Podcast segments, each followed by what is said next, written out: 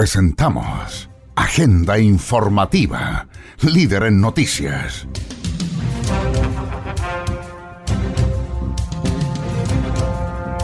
Aquí usted conocerá las principales informaciones ocurridas en las últimas horas en la región de Antofagasta.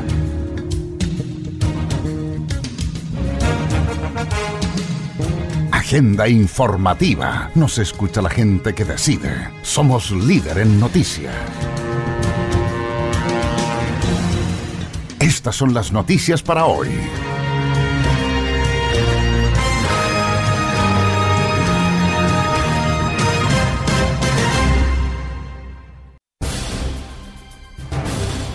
Estamos presentando Agenda Informativa.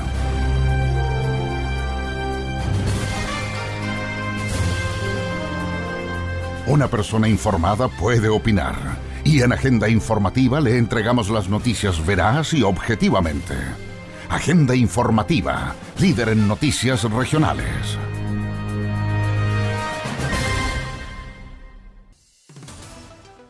Hola, ¿cómo están? Bienvenidas, bienvenidos. Placer enorme de saludarles, de acompañarles en esta edición 357 de Agenda Informativa, emisión 517 Aquí le vamos a detallar y contar las principales informaciones que han ocurrido durante las últimas 72 horas y que ha preparado el Departamento de Prensa de Radio Litoral de Mejillones 104.3 y su extensa red de radioemisoras. Agenda informativa. Marcamos la diferencia. Soy José Barras y los invito a conocer las noticias para el día de hoy. ¿Qué hacer para prevenir el coronavirus? Lavarse las manos frecuentemente por 30 segundos con agua y jabón o usar alcohol gel. Mantener distancia mínima de un metro con cualquier persona que tosa o estornude. Usar mascarilla en personas con síntomas o en personas que interactúen con casos confirmados o sospechosos. Evitar llevarse las manos a la cara, ojos, nariz, boca. Estornudar o toser en el antebrazo o en pañuelo desechable, eliminándolo posteriormente en basurero tapado y lavarse las manos. Limpiar superficies, en particular aquellas con alto uso, dado que se desconoce el tiempo de supervivencia del virus en ellas. Reemplazar saludo de mano beso por uno verbal. Considerar el teletrabajo frente a trabajadores con síntomas, fiebre, tos o dificultad respiratoria o que han estado expuestos a personas confirmadas con COVID-19. Archie, somos lo que Chile escucha. Contigo en todas.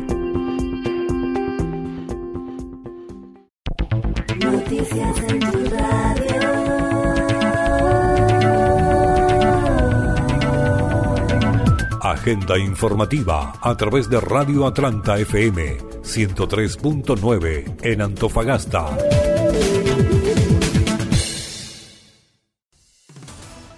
Fiscalía pide condenar a alcaldesa de Antofagasta por fraude al fisco.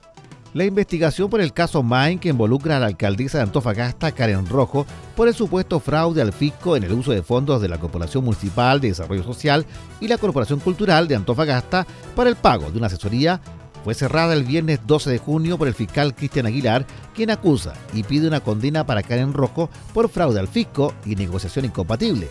Como informó ayer el 13 de junio el Mercurio de Antofagasta. El diario local tuvo acceso al documento de cierre de investigación en el que se detalla que el fiscal Aguilar pide al juzgado que se condene a Karen Rojo por su autoría en dos delitos, consumados de fraude fisco y siete años de presidio mayor en su grado mínimo multa del 20% del perjuicio causado y la inhabilitación absoluta temporal para ejercer cargos públicos en la corporación municipal. En el caso de la Corporación Cultural, Aguilar solicita una pena de tres años de presidio menor en su grado medio, multa del 20% del perjuicio causado y la inhabilitación temporal para ocupar cargos públicos. Además de pedir condena para Karen Rojo, el fiscal acusa al exsecretario ejecutivo de la corporación, Edgardo Vergara, para quien se solicita una pena de cinco años y un día de presidio mayor en su grado mínimo. También se solicita una pena para Héctor Gómez, secretario municipal, en ejercicio que se traduce en tres años de presidio menor en su grado medio. A ambos se le adjudica solo la autoría del delito de fraude al fisco.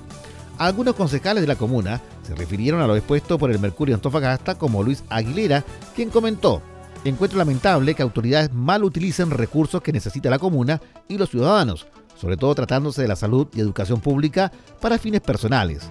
La justicia tarda pero llega tenemos que entender que los servidores públicos estamos para servir y no para servirnos del público.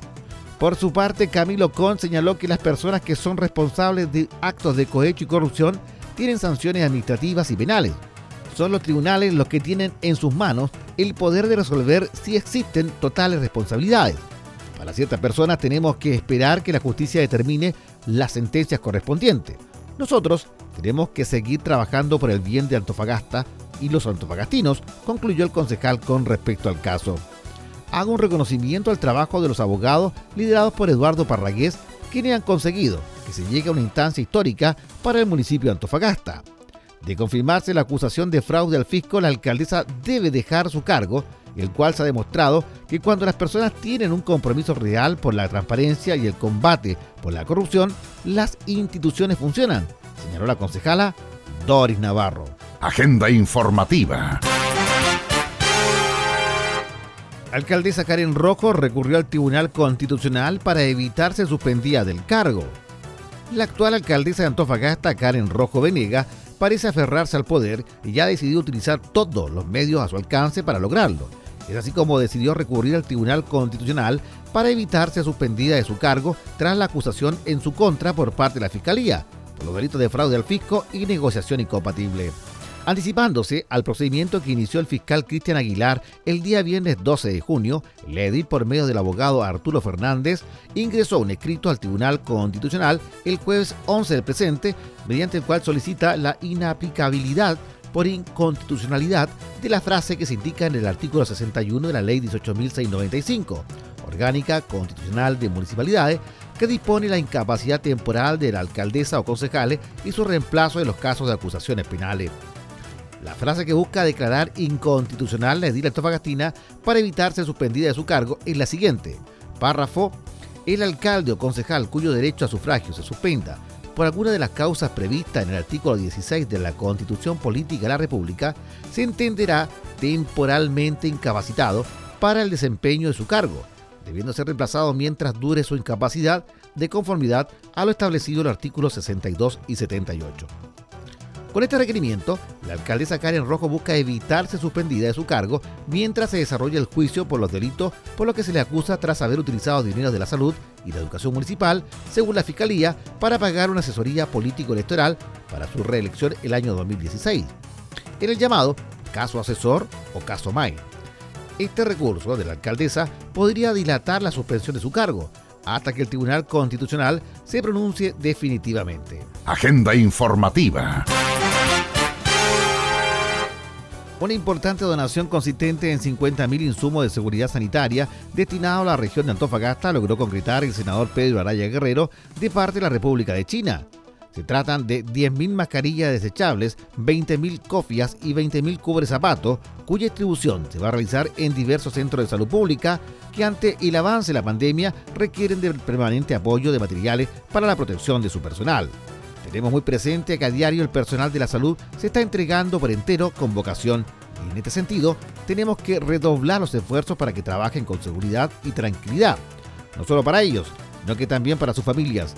En ese sentido, nos concentramos en lograr esta donación porque creemos que hay que multiplicar los esfuerzos para apoyar todo el sistema que está intentando controlar esta pandemia.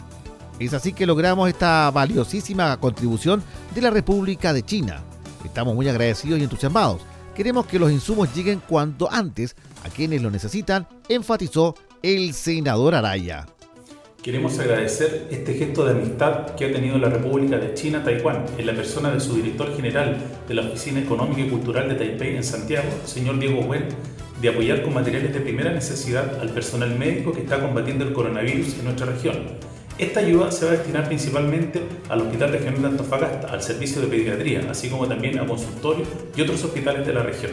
Creemos que este gesto de amistad sin duda ayuda a fortalecer las relaciones entre Chile y Taiwán y especialmente entre la región de Antofagasta y Taiwán. Creemos que esta ayuda va a ser de mucha utilidad, especialmente cuando la cifra de personas contagiadas de coronavirus sigue aumentando en nuestra región. Estimados amigos chilenos, muchos saludos a todos. Me es un gran honor en representación del gobierno de la República de China, Taiwán, de poder estar con ustedes el día de hoy en esta entrega. la cual debe ser de esta forma virtual debido a la compleja situación que estamos viviendo actualmente. Cuando nuestro amigo el honorable senador Pedro Alaya nos comunicó que el personal de la atención primaria de salud de la región de Antofagasta necesitaba nuestra cooperación, no dudamos en demostrarles nuestro apoyo en esta difícil emergencia sanitaria por el COVID-19.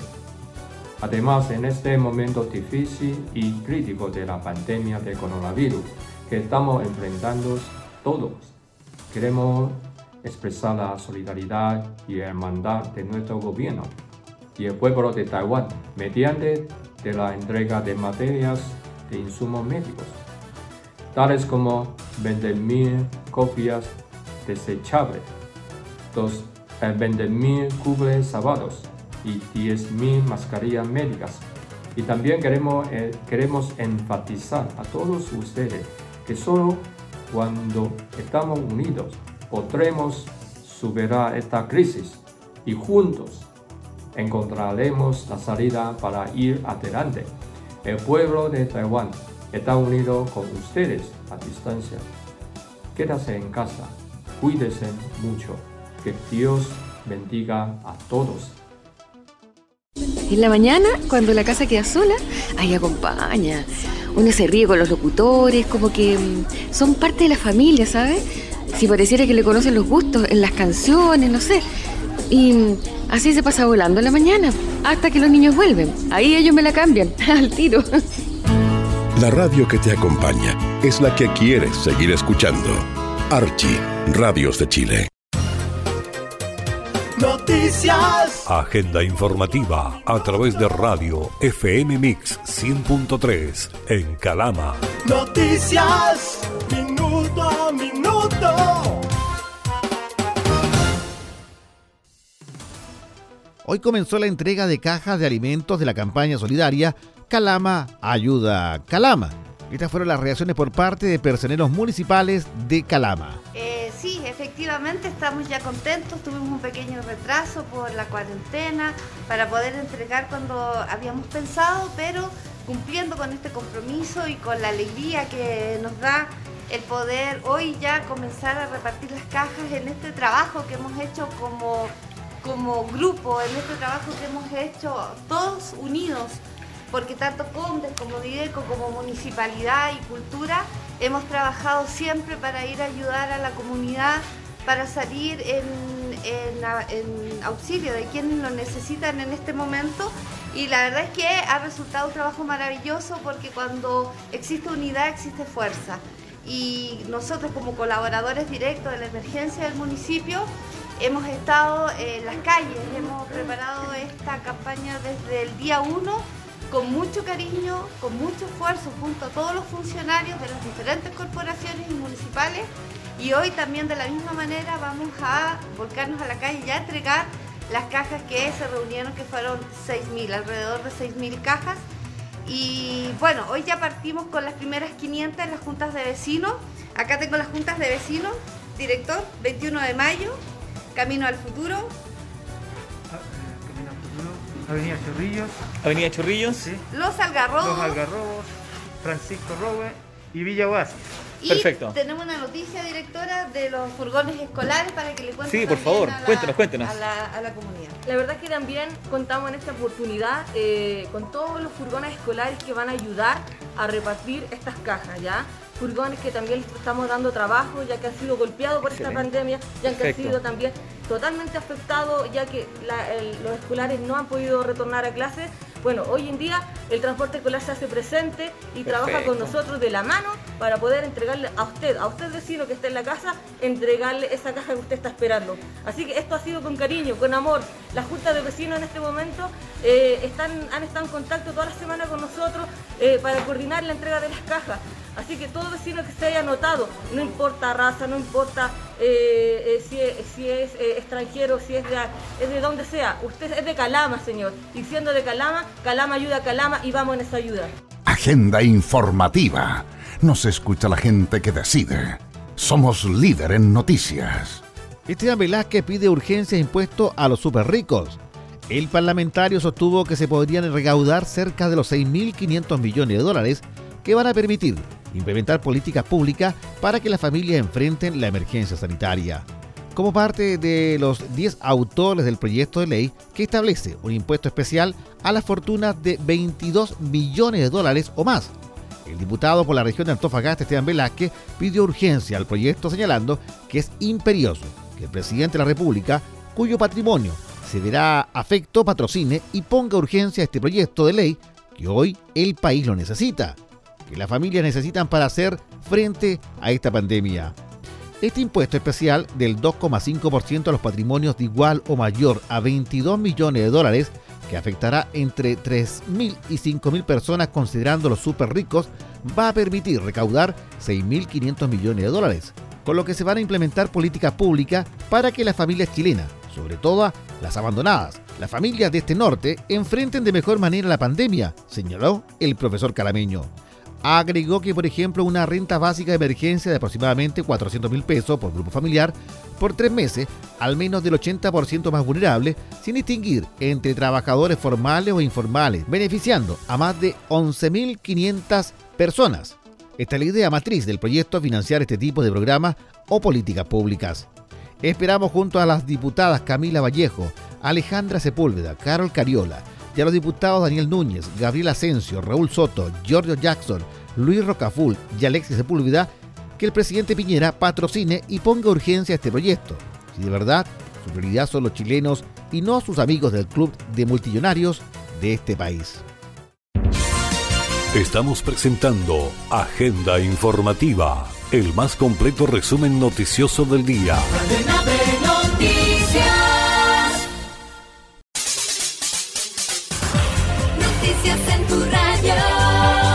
Agenda informativa a través de Radio Litoral, FM 104.3 en Mejillones. El Departamento de Tránsito de la Municipalidad de Mejillones informa que con fecha 16 de junio del 2020 se ha publicado en el Diario Oficial el Decreto Supremo número 842, el cual prorroga hasta el 31 de agosto del 2020 el pago de permiso de circulación con vencimiento en mayo para el transporte público de pasajeros, taxis, minibuses, buses, etc que el pago de los permisos de circulación se pueden realizar solo en forma presencial los días lunes, miércoles y viernes de las 9 a 12 horas. Recordar además que los permisos de circulación con vencimiento en marzo, el plazo para pagar vence el día 30 de junio del 2020. Que el pago se puede también realizar vía online en el www.mejillones.cl o en el Departamento de Tránsito los días lunes, miércoles y viernes de 9 a 12 horas. Información entregada por Virginia Funes Páez, jefa del Departamento de Tránsito Municipal. Agenda informativa. Comisión de Constitución del Senado aprueba ley que sanciona con cárcel a quienes violen cuarentena. El ministro del Interior, Gonzalo Blumel, informó que durante la jornada de este lunes, la Comisión de Constitución del Senado aprobó la modificación al Código Penal, el cual endurece las condenas de cárcel para quienes sean sorprendidos incumpliendo las normativas sanitarias impuestas por el gobierno para combatir la pandemia del coronavirus. Quienes incumplan las normas van a ser sancionados con dureza, esta ley que acaba de ser aprobada por la Comisión de Constitución del Senado, que esperamos mañana sea ratificada y que el miércoles sea despachada, no va a dar garantías de quienes incumplan las normas sanitarias puedan terminar en la cárcel. El secretario de Estado enfatizó que el llamado es a cuidar la salud en la solidaridad, porque si yo me cuido, también protejo a personas que no conozco.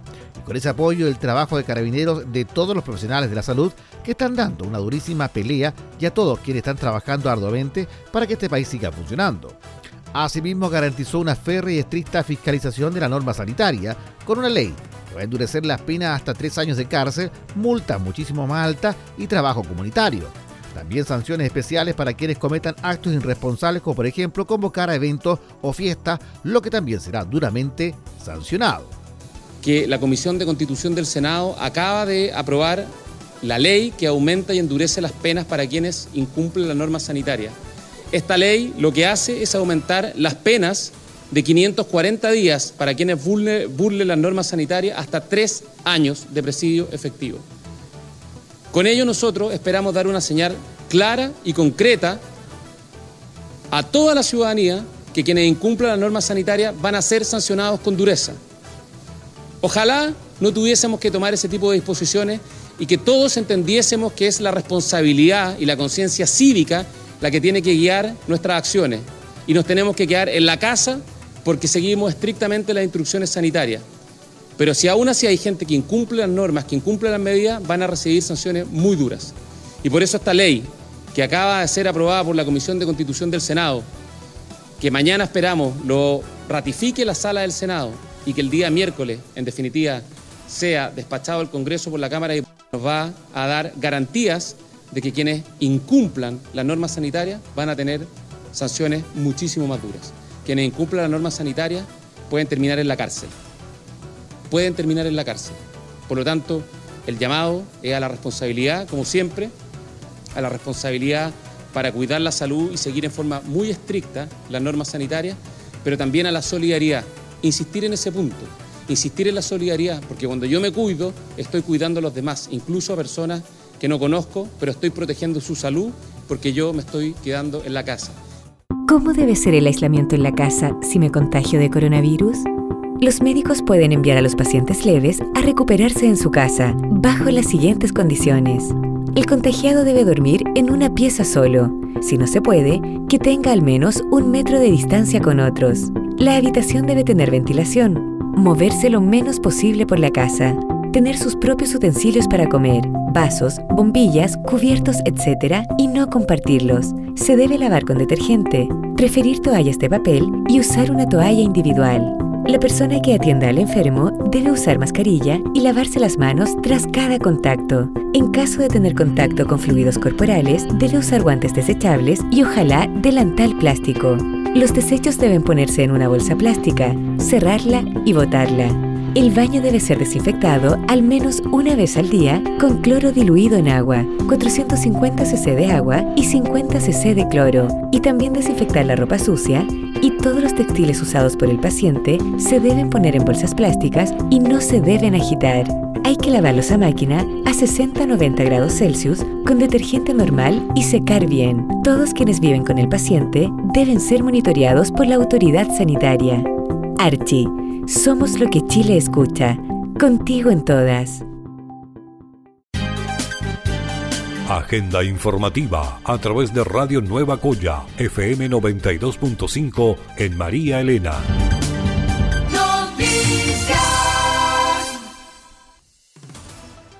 El presidente Piñera extiende por 90 días más el estado de catástrofe por pandemia de coronavirus. El presidente Sebastián Piñera extendió por 90 días más el estado de catástrofe que rige en el país a raíz de la pandemia del coronavirus COVID-19. Medida fue consignada luego de que este martes 16 de marzo se cumpliera el plazo de la primera medida correspondiente a uno de los estados de excepción constitucional que había sido decretado el pasado 18 de marzo.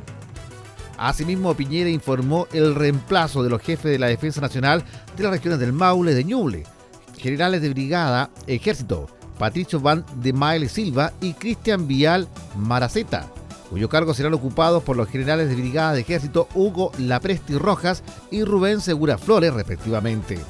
El resto de los jefes de zona fueron actualizados en sus cargos por el tiempo anunciado. Recordar que la medida está estipulada en la Constitución Política y la Ley Orgánica Constitucional de los Estados de Excepción Constitucional número 18.415, donde se explica lo siguiente. Estado de catástrofe es parte de los denominados estados de excepción constitucional, lo que son definidos como manera de proteger la estabilidad y seguridad del país o zona en particular a través de la ley cuando ocurren situaciones anormales en distinto índole. El estado de catástrofe se declara en los casos de calamidad pública y sus efectos son los siguientes. Las zonas afectadas quedan bajo la dependencia del jefe de la Defensa Nacional, quien es designado por el presidente de la República. El presidente tiene las facultades excepcionales de restringir las libertades de locomoción y de reunión, disponer de restricciones de bienes, establecer limitaciones al ejercicio del derecho de propiedad y adoptar todas las medidas extraordinarias de carácter administrativo que sean necesarias para el pronto restablecimiento de la normalidad en la zona afectada. El presidente ha firmado hoy día los decretos, estos se han ingresado a Contraloría y a partir de mañana va a regir esta prórroga por los próximos 90 días. Eh, esta medida, esta facultad es muy importante porque nos va a permitir seguir contando con el concurso de los jefes de la Defensa Nacional y con la colaboración de las Fuerzas Armadas, además del trabajo que están haciendo Carabineros y la PDI, para poder reforzar todas las medidas necesarias para poder enfrentar la pandemia, cuidar la salud de las personas, proteger el orden público y además reducir la delincuencia. Y es por ello que este estado de excepción constitucional, que el ministro de Defensa les va a explicar los alcances y los detalles del decreto, se ha ingresado a Contraloría para extenderlo por los próximos 90 días eh, y poder seguir así fortaleciendo la musculatura de las instituciones públicas, del Estado, para poder aplanar la curva de contagios, poder combatir el coronavirus y poder en definitiva eh, cuidar la salud de las personas y superar la pandemia. Junto con ello, también quisiera eh, informarles que acabamos de sostener una reunión con todos los jefes de la Defensa Nacional, junto al presidente de la República, el ministro de Defensa, el jefe del Estado Mayor Conjunto, para fortalecer las fiscalizaciones y todos los controles necesarios para poder hacer que las cuarentenas y las medidas sanitarias se cumplan en forma efectiva. Hoy día la mayor parte de la población está cumpliendo, pero también hay un grupo, hay un sector de personas que en forma muy irresponsable está incumpliendo las normas sanitarias. Y yo les quiero decir a todas esas personas que no solo están cometiendo una irresponsabilidad, no solo están poniendo en riesgo la vida de compatriotas, sino que también están cometiendo delitos. Y por lo mismo vamos a seguir fortaleciendo las fiscalizaciones, vamos a seguir aumentando los despliegues, incorporando tecnología como drones y cámaras de vigilancia para poder identificar a esas personas, a esos irresponsables y poder asegurar que tengan que asumir las consecuencias, los costos de sus irresponsabilidades. Agenda informativa. Del lingüeneo de Mañalis al nuevo estilo de París. Ministro da potente señal al sumar alcalde al balance diario del COVID-19. En su primer punto de prensa el sábado pasado, como nuevo ministro de Salud, Enrique París de inmediato quiso desembarcarse de su precededor, Jaime Mañalis. En la instancia, además de agradecer a la prensa por estar presente, informó que su periodo a cargo de la cartera sanitaria del gobierno iba a estar marcada por un claro tono de acuerdos. En ese sentido, dijo que se va a abrir a una etapa en que debamos recibir las opiniones divergentes. Por eso llamó a todos en el ámbito de la salud a reunirse y a trabajar en conjunto. Lo único que nos debe unir es la salud de nuestro pueblo y sobre todo trabajar consensuadamente, dialogando y escuchando a todas las opiniones, agregó ese sábado. Y este lunes, en su primer balance diario de la situación del COVID-19 en día hábil, ya había debutado el domingo, dejó claro ese tono de diálogo porque además de los ya tradicionales subsecretarios de la Salud Pública de Red Asistenciales Paula Daza y Arturo Zúñiga, respectivamente, estaban presentes dos alcaldes, el de Estación Central Rodrigo Delgado de la UDI y el de Guachuraba Carlos Cuadrado del PPD. Situación totalmente opuesta al trato de Mañalis con los jefes comunales.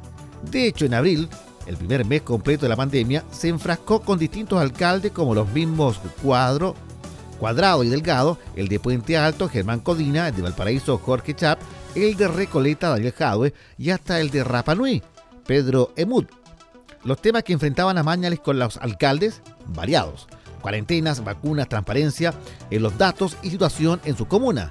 Queremos ayudar, pero el hermetismo del MinSal lo impide, acusaban los jefes comunales. Ese hermetismo se acabó hoy. Eso hace pensar el gesto político del ministro de París, valoró el trabajo de la Mesa Social COVID-19 y el trabajo sensible de los alcaldes al conocer de mejor manera a sus vecinos y territorio, dijo en el punto de prensa realizado en el Palacio de la Moneda. Noticias.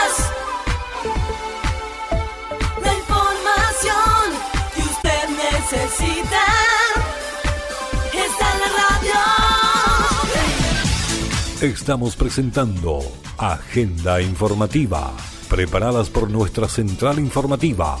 Si lo dice Agenda Informativa, es verdad.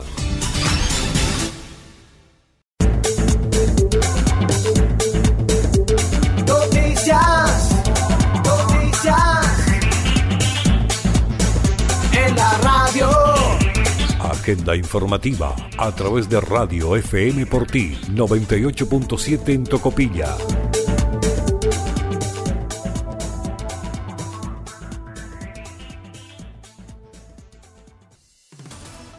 Tocopilla. Desde el lunes 22 de junio se va a iniciar la apertura del paseo peatonal 21 de mayo para el tránsito de vehículos.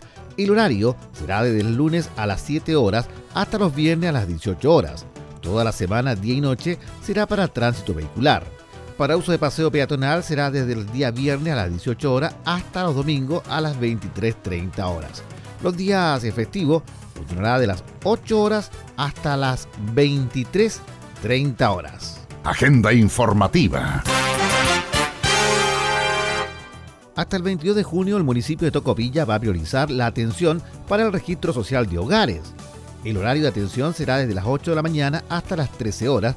Mañana martes 16 de junio se va a atender a 50 personas por orden de llegada. Desde el miércoles 17 se va a atender un total de 100 personas diarias por orden de llegada.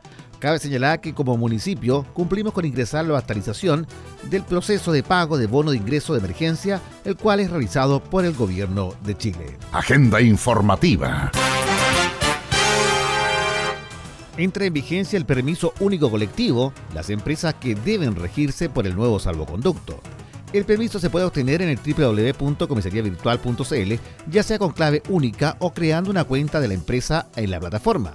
Podrá solicitarse hasta para 500 trabajadores y tendrá una duración de 7 días. Este lunes, a las 5 de la mañana, entró en vigencia el permiso único colectivo con el que busca detener el constante abuso denunciado por carabineros de las credenciales de empresas de utilidad pública, seguridad y medios de comunicación. En las fiscalizaciones durante cuarentena se detectó un constante mal uso de este documento que le, permitía a los trabajadores de servicios considerados esenciales exhibirse a obtener el salvoconducto por la comisaría virtual o de forma presencial. Eso cambió, ya que desde la Subsecretaría de Prevención del Delito informó que a partir de esta jornada ya no bastará el documento que acredite dónde trabaja el profesional, tendrá que tener su credencial y ese salvoconducto, el que será obligatorio para que los trabajadores de este tipo de empresa puedan transitar por aquellas zonas en cuarentena y toque de queda. El permiso se puede obtener en el www.comisariavirtual.cl, ya sea con clave única o creando una cuenta de la empresa en la plataforma. Podrá solicitarse hasta por 500 trabajadores y tendrá una duración de 7 días. La empresa afectada por este nuevo salvoconducto son aeropuertos, suministro de energía, agua potable y gas, de estaciones de servicio y distribuidoras de combustible, autopista, reactores nucleares, bancos e instituciones financieras, ISAPRES y AFP, funerarias y cementerios, recolectores de basura, correos públicos o privados, notarías, agentes de aduanas y personas que prestan servicio en residencias de menores, discapacitados y centros de acogida de la mujer, empresas de seguridad privada y los medios de comunicación quedan exentos los funcionarios públicos de la salud y de emergencia como bomberos. ¿Quiénes son las personas que tienen más riesgos de enfermar de coronavirus?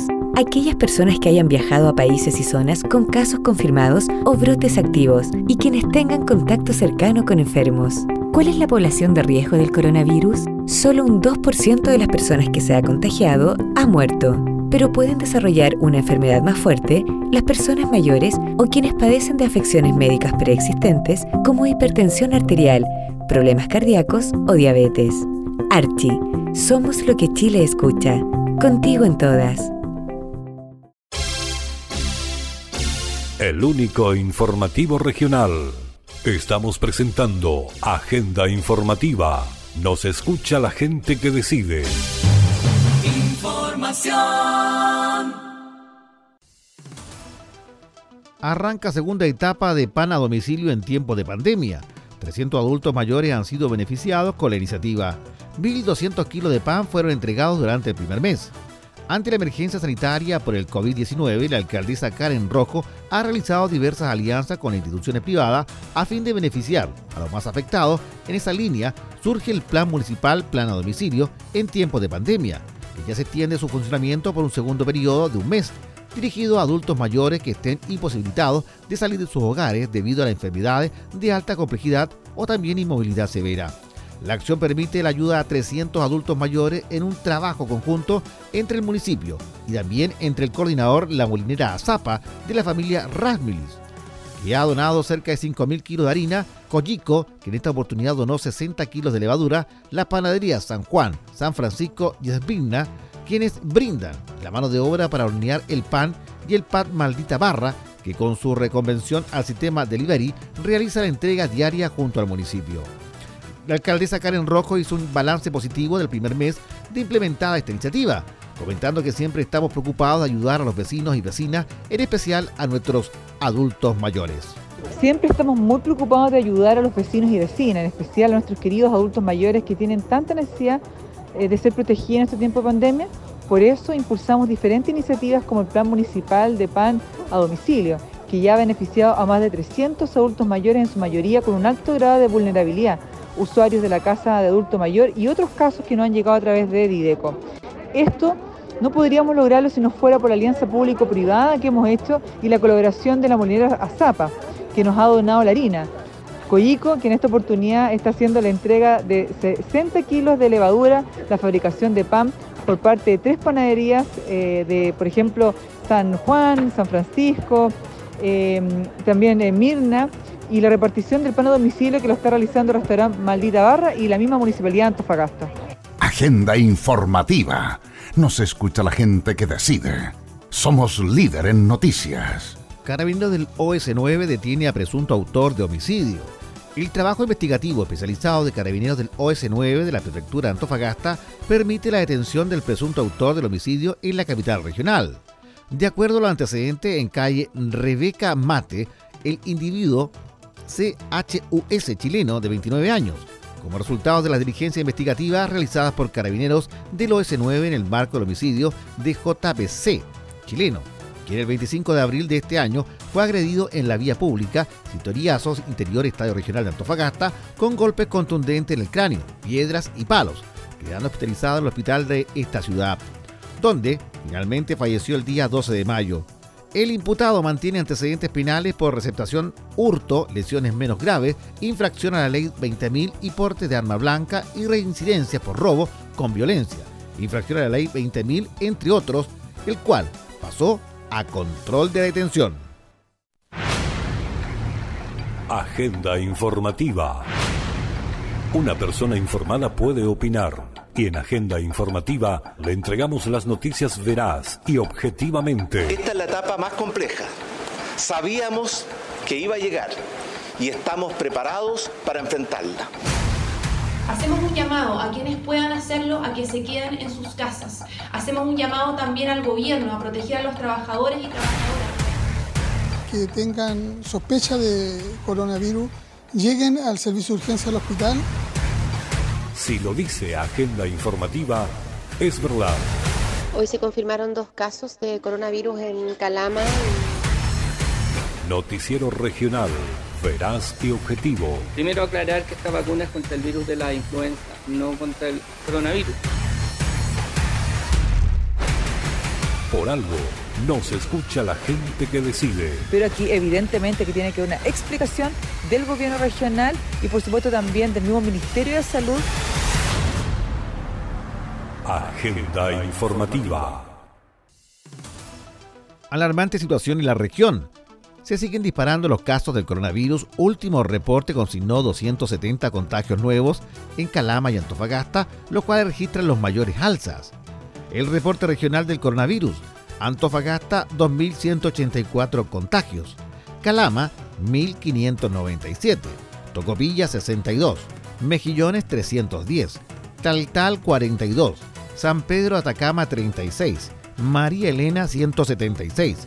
Sierra Gorda 36. Oyagüe 4. No residentes 109. Total casos región 4.556. Como es de costumbre en Antofagasta, la Ceremi de Salud, Rosana Díaz Corro, fue la autoridad encargada de entregar la actualización de los casos situación regional. Estas fueron sus declaraciones. Muy buenas tardes. Hoy vamos a dar nuestro reporte COVID-19. Total de casos nuevos en la región 270, con lo que llegamos a un total de 4.556. La distribución, Antofagasta 61, Mejillones 1, Sierra Gorda 9, Taltal 0, Calama 189, Oyagüe 0, San Pedro Atacama 1, Tocopilla 4, María Elena, María Elena 0 y de otras regiones 5. Con síntomas, 244 personas y asintomáticos 26. Con eso damos el total de 4.556. Fallecidos, mantenemos los 72 fallecidos. Hospitalizados, 217. En UCI, 63. Ventiladores mecánicos con ventilación mecánica COVID, 56. En Antofagasta, 45. En Calama, 11. Con ventilador mecánico total, ¿ya? Porque hay una diferencia, digamos, lo estamos separando por COVID y sin COVID. 113, 81 en Antofagasta y 32 en Calama como totales. Ventiladores disponibles de adulto, 30. Ocupación de camas críticas, 79%. Calama, 83% y Antofagasta, 77%. Camas UCI, 23. En Antofagasta, 23. En Calama, 0. Camas UTI, en Antofagasta hay 16. En Antofagasta, 7. Y en Calama, 9. Recuerden que las camas críticas es la sumatoria de las camas UCI más las camas UTI. Exámenes realizados en las últimas 24 horas, 673 y en proceso 384. Los seis laboratorios hoy están funcionando en regla, por eso es nuestro nivel de testeo tan eh, alto. Dados de alta ayer 95, lo que nos da un total de 2.451 personas dadas de alta. En relación a residencias sanitarias, contarles que el fin de semana abrimos la residencia, la tercera residencia en Antofagasta y esta tiene un cupo de 70 personas. Hay nueve residencias de uso público, cinco de MinSal y privadas de uso público, cuatro. El número de utilizados a la fecha es de 235 y en este momento tenemos 103 disponibles. Ocho residencias exclusivas de empresa que tienen un disponible de 412 y utilizado 135 lo que nos da un total en la región de disponible de 515 y utilización de 370 camas. ¿Las ISAPRES deben entregar cobertura para el COVID-19? Sí. Según la Superintendencia de Salud, las ISAPRES, al ser parte de la seguridad social y de la protección del derecho a la salud, no podrán, en ningún caso, excluir la cobertura a la enfermedad aunque haya sido declarada pandemia. Archie, somos lo que Chile escucha. Contigo en todas.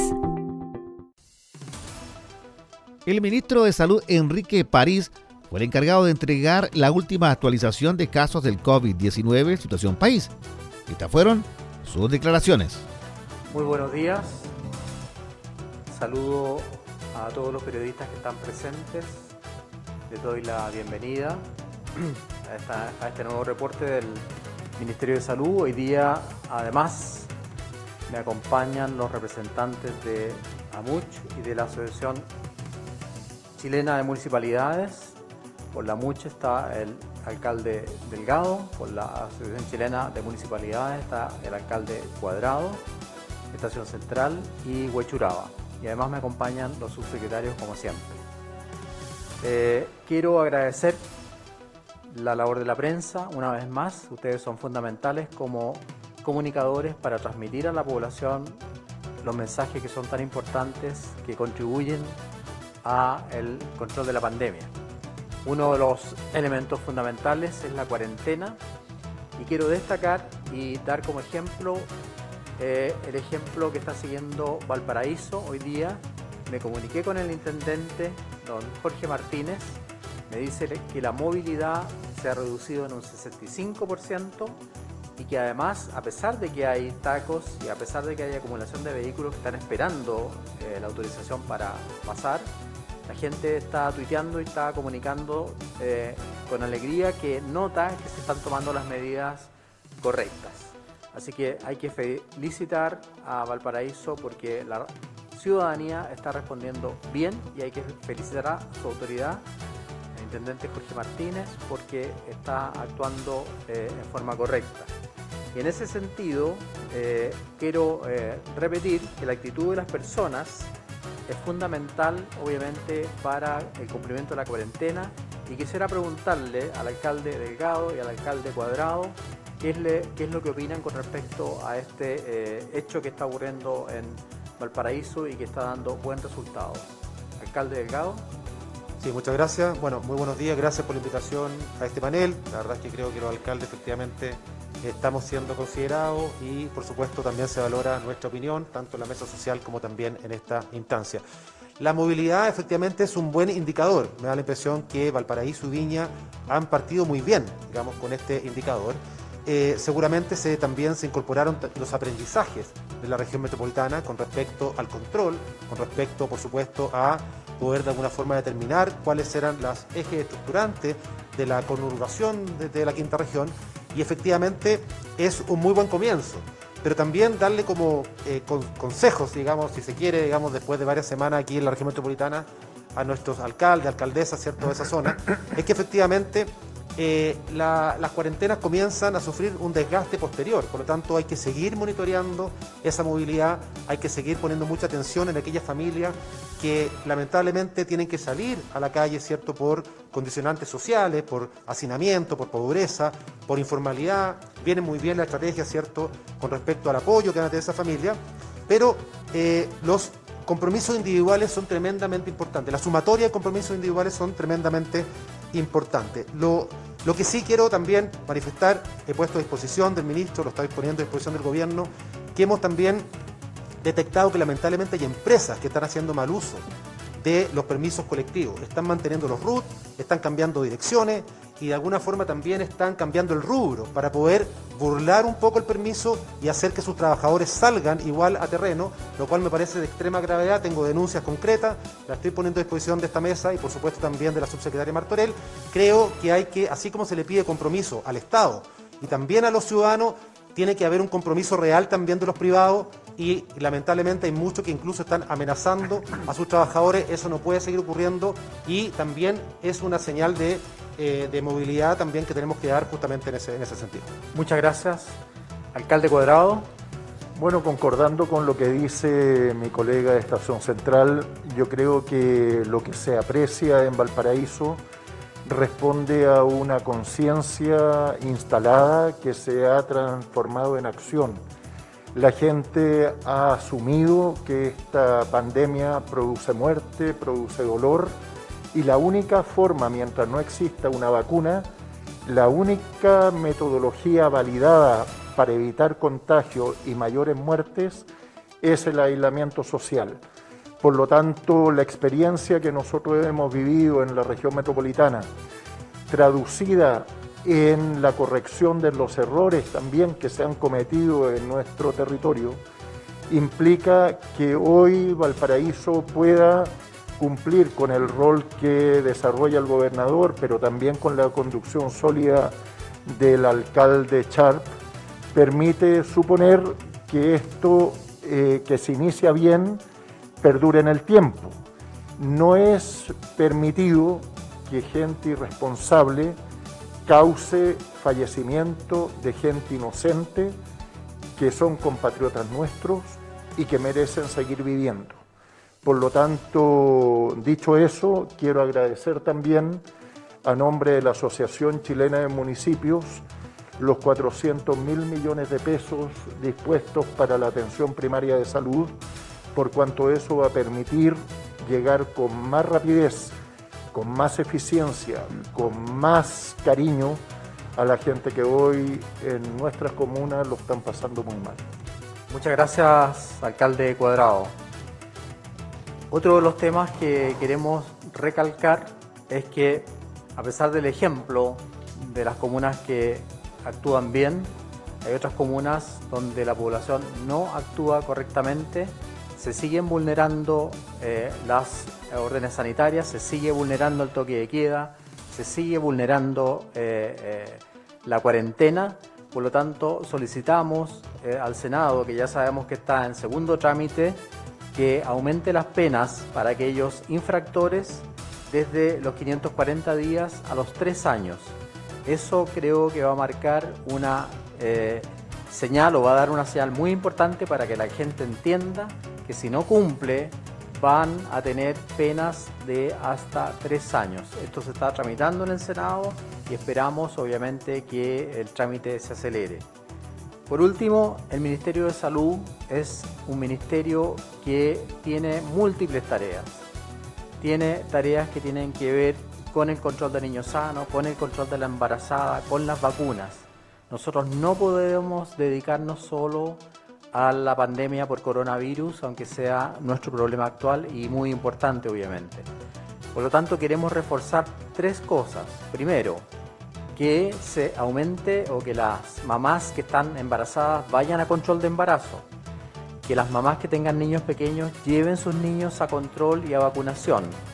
Y que reforcemos tres programas que nos están preocupando mucho, están en el auge que son el programa del VIH, el programa de cáncer y el programa de hipertensión arterial. Y vamos a poner todo el esfuerzo de ambas subsecretarías para reforzar esos tres programas y evitar, obviamente, que aquellos pacientes que no están siendo atendidos o que no están concurriendo, concurran para que no sufran un agravamiento de su salud.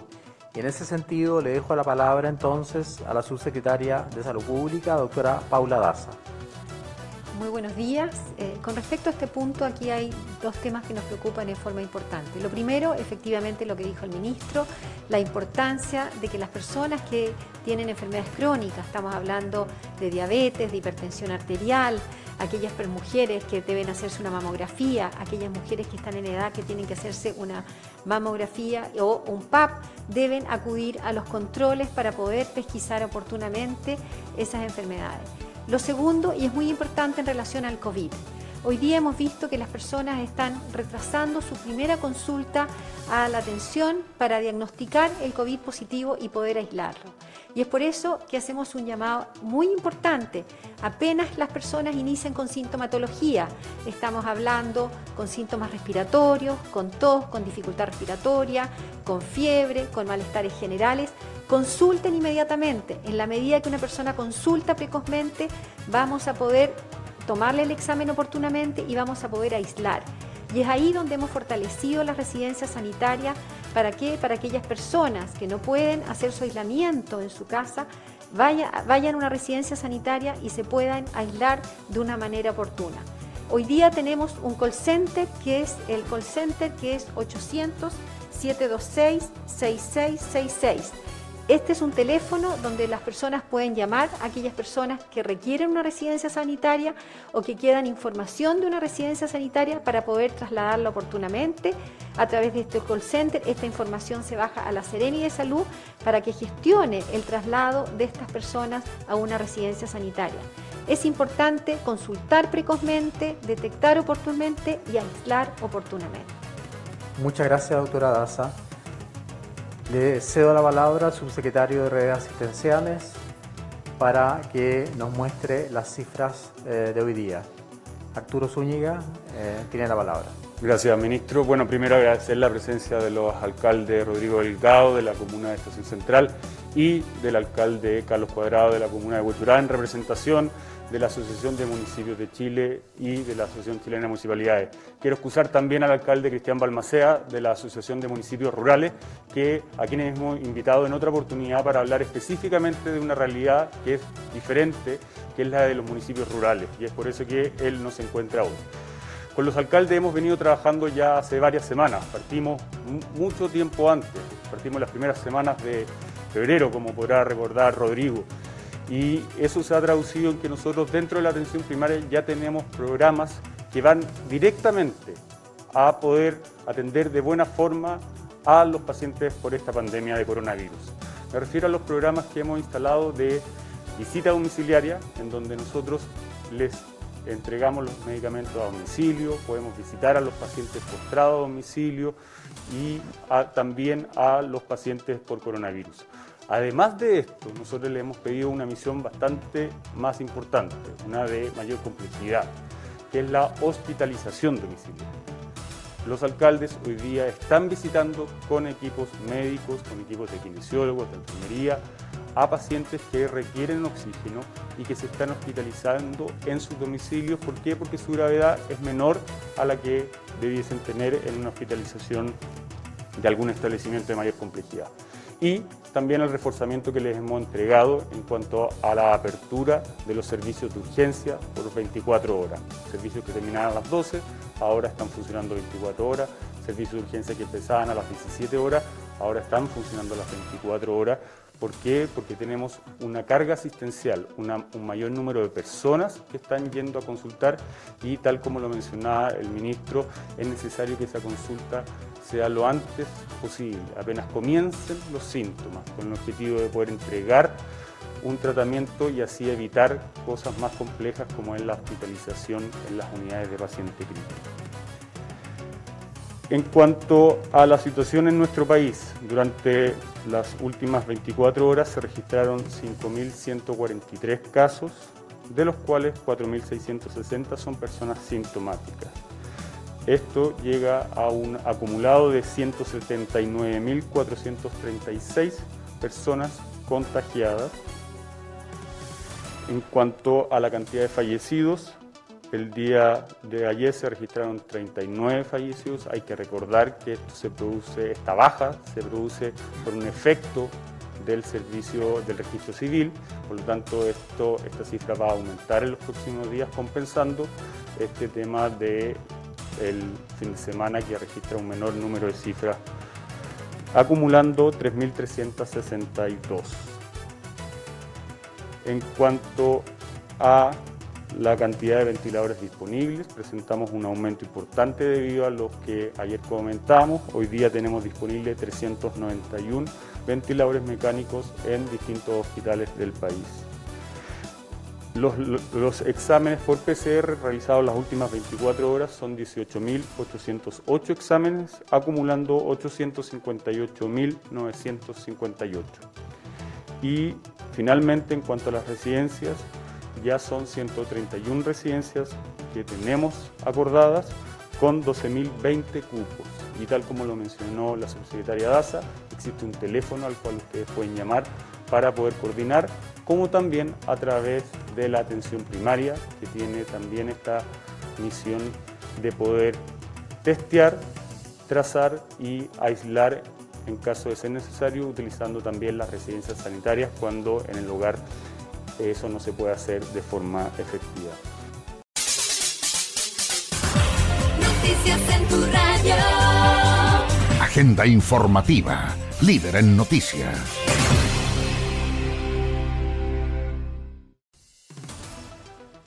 Por esta manera llegamos al final de las noticias correspondientes al día de hoy. Esperamos que usted haya quedado informado e informada a través de Agenda Informativa. Sí, Agenda Informativa. Nos escucha la gente que decide.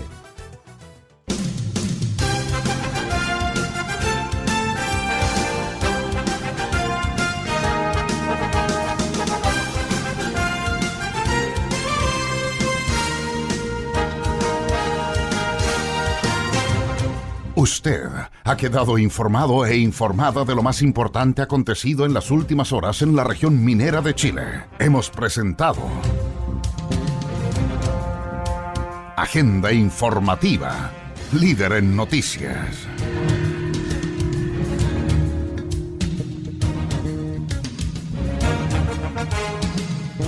El más completo resumen noticioso del día. Recuerde, en cualquier momento le entregamos las noticias de último minuto con una de nuestras unidades móviles o alguno de nuestros corresponsales en la región. Fue Agenda Informativa. Nos escucha la gente que decide.